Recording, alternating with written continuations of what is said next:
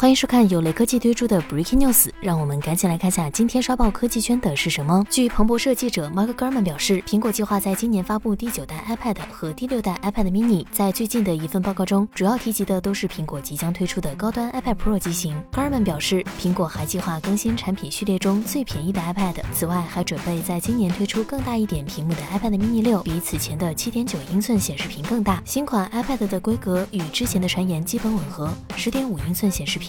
A 十三芯片、四 GB 内存以及更轻薄的外观。而根据此前 DC Times 的报道，Apple 将在二零二一年上半年发布屏幕尺寸为八英寸的新 iPad mini。分析师郭明基同样认为，新款八点五英寸的 iPad mini 将在二零二一年上半年上市。Mark Otakara 则报道称，iPad mini 六将配置一块八点四英寸的屏幕，边框更轻薄。虽然各家看法不一，但屏幕尺寸铁定是会比现在的加大一些。这两款型号将继续配置 Touch ID Home Button 和 Lightning 接口，也和高端。iPad Air 和 iPad Pro 拉开差距。